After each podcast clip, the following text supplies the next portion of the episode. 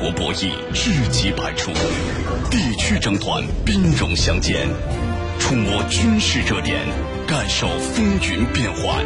军情观察，江苏新闻广播、扬子晚报联合打造。好，在半点即时资讯之后，欢迎大家回来继续收听军情观察，我是世宁。接下来呢，我们继续邀请到的是我们的军事评论员陈曦先生。好的，那陈曦，我们来看到另外一条消息。一月二十三号，由台湾自行设计建造的磐石号补给舰在高雄台湾国际造船公司经过交接仪式。那这艘满载排水量达到了两万零八百吨的军舰呢，是打破了过去由惠济号运油船保持的吨位记录，成为台湾装备的最大的军舰。那这艘军舰是由台湾海军他们完全自己设计建造的吗？呃，那么这应该是并不是完全由他自己设计建造的。那么台湾呢？它是有一定的啊设计和建造船舶的能力，呃，也可以进行一些大型船舶的这么建造，但是呢，这种啊大型的综合型补给舰，它有一些比较特殊的方面，比如说它要求一定的航速啊，比如说它在要求航速的这么一个基础上，又要求啊比较大的装载能力，以及呢，它这个是为了海上进行行进间补给用的。所以它一些重要的舰载设备，啊，都是比较复杂，而且都是比较专业性的，啊，有一定的建造难度。那么显然呢，台湾是受到了这个外来的外国，比如说美国啊，这么一些军事技术和和这个工程上的这个帮助，所以呢，它可以在一定比较快的时间之内，啊，建造出这么一一种比较先进的，啊，比较适用的这么一个大型的。供应舰，那么实际上这个是也是有先例的，比如说类似这个类似的啊，IDF 金国号战斗机啊，实际上它在设计设计和建造过程中也受到了呃美方的一些这个帮助啊，比如说吹风洞啊之类的这些啊，所以这个台湾呢，那肯定并不是并不能说是完全自行设计和制造这么一种大型军舰的，主持人。嗯，那陈曦，那台湾海军的这艘补给舰，我们看是有两万吨啊，和我们解放军现役的补给舰，你能不能给我们做一个比较？而且，你能不能给我们军迷朋友们介绍一下，就是台湾的这艘补给舰有哪些特点是值得我们军迷朋友去关注的呢？好的，那么这次啊，这个下水服役的啊磐石级大型补给舰，它的确呢，它这个先进程度啊，现代化程度。啊，以及它的这个规格都是比较高的。那么这一级大型补给舰是为了替换他们原来的五一级油弹补给舰而设计制造的。那么这种这种船与日本的这个魔舟级，啊，与这个人民海军我人民海军的九零三级，以及呢青海湖级，与美国的萨卡拉文托级和供应级呢等等这些，都属于大型供应舰的这么一个范围之内。啊，但是呢，实际上日本魔舟级和美国的这两种，啊，它都是战斗支援舰，它速度很快，能跟上舰队前进。那么剩下的这这些还并不能算是真正的战斗供应、战斗支援舰。那么实际上呢，他们的这个他们都有一些共同特点了，就是这些大型供应舰，啊，简要来说就是干叶全能、四项补给、行进间进行。那么什么叫干叶全能呢？就是它实际上可以补充各种。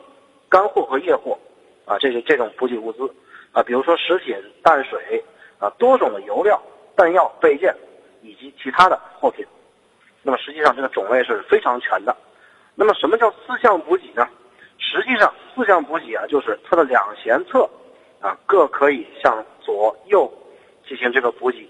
那么前后呢，和这个这个它的后方可以进行一个这个液货的补给。那么垂直下就可以利用它舰载的这个直升机进行这个干货的补给。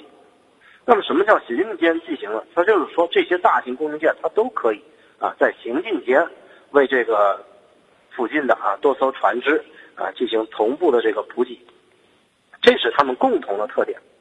那么具体来说呢，这个磐石级它前侧保持了两部液货补给站，呃每一舷侧保持了两部一两部的。液货补给站以及一部干货补给站，啊，这实际上是跟我军的啊九零三级以及呢青海湖级是比较类似的啊，这是这是他们的共性。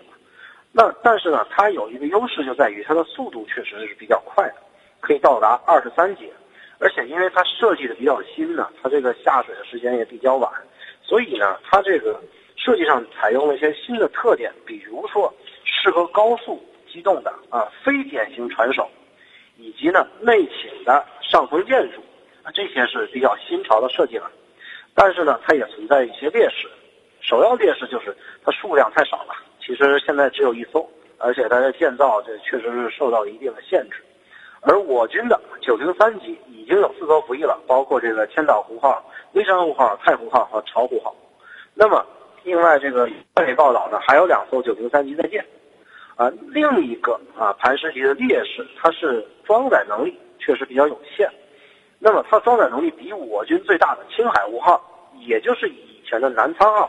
这个是差的非常远的。那我军的这个不，这个这个运载能力，青海文号运载能力，甚至可以说是啊世界前茅的，名列世界前茅的。那么实际上，巢湖这个磐石级，它的这个运载能力比九零三级、九零三型的这那四艘船其实也略有差距啊。主要呢，它的优劣点表现在以上这些方面。主持人，纵观天下军情。解析兵道玄机，深入军情一线，强化国防意识。军情观察，江苏新闻广播、扬子晚报联合打造。嗯，呃，陈曦，那最后想请教一下，就是他在台湾海军服役以后，是可以为台湾海军所有的舰艇进行补给吗？还是有一些特定的要求呢？那么主要。呃，这型船呢，它并不是适合对所有舰艇进行补给，它主要针对于大中型舰艇，那么实施一种这个远海上的啊行进间补给，它是为了这么一个，主要是为了这么一个需要。那么所谓的大中型舰艇，在台军以内，它包括这个呃基隆级，就是这个美军的这个基德级，以及这个成功级，这个是原来的美军的佩里级，然后诺克斯级。以及康定级，这是原来的法军的拉菲特级，啊，为了这些大中型舰艇进行补给的。那么实际上，这个台军的小型舰艇，啊，比如巡逻舰和导弹艇，它这个规格特别小，它的干舷特别低，啊，所以跟这个大型的这个呃磐石级的大型攻击舰，它的干舷特别高，这个干舷差距确实是非常大的啊，而且这个补给如果进行这个行进间补给。确实是有一定的难度，它并不非常的合适。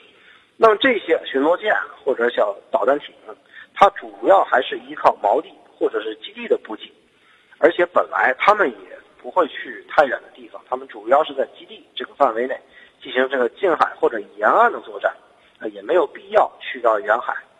那么所以说呢，啊，实际上这个磐石级主要还是针对台军的大中型舰艇进行补给。而且主要也是用于在比较远的距离它这个本岛比较远的海区啊，进行这么一个行进间的补给，这么一个设计用途。主持人，嗯，好的，非常感谢我们的军事评论员陈曦先生为我们带来的精彩解读，谢谢陈曦。哎，谢谢。好，今天的节目就到这里，非常感谢您的收听。如果您需要和我们沟通交流，可以通过九三七军情观察微博、微信和我们联系讨论。更多新闻，敬请关注江苏新闻广播网九三七点 vogs 点 cn。我们下期节目再会。邀集资深的军事评论员团队，全球化多维度军情分析。李健，志远战略与防务研究所所长。我是李健。孙小伟，扬子晚报军事专刊主编。听众朋友们，大家好，我是孙小伟。周成明，志远防护研究所研究员。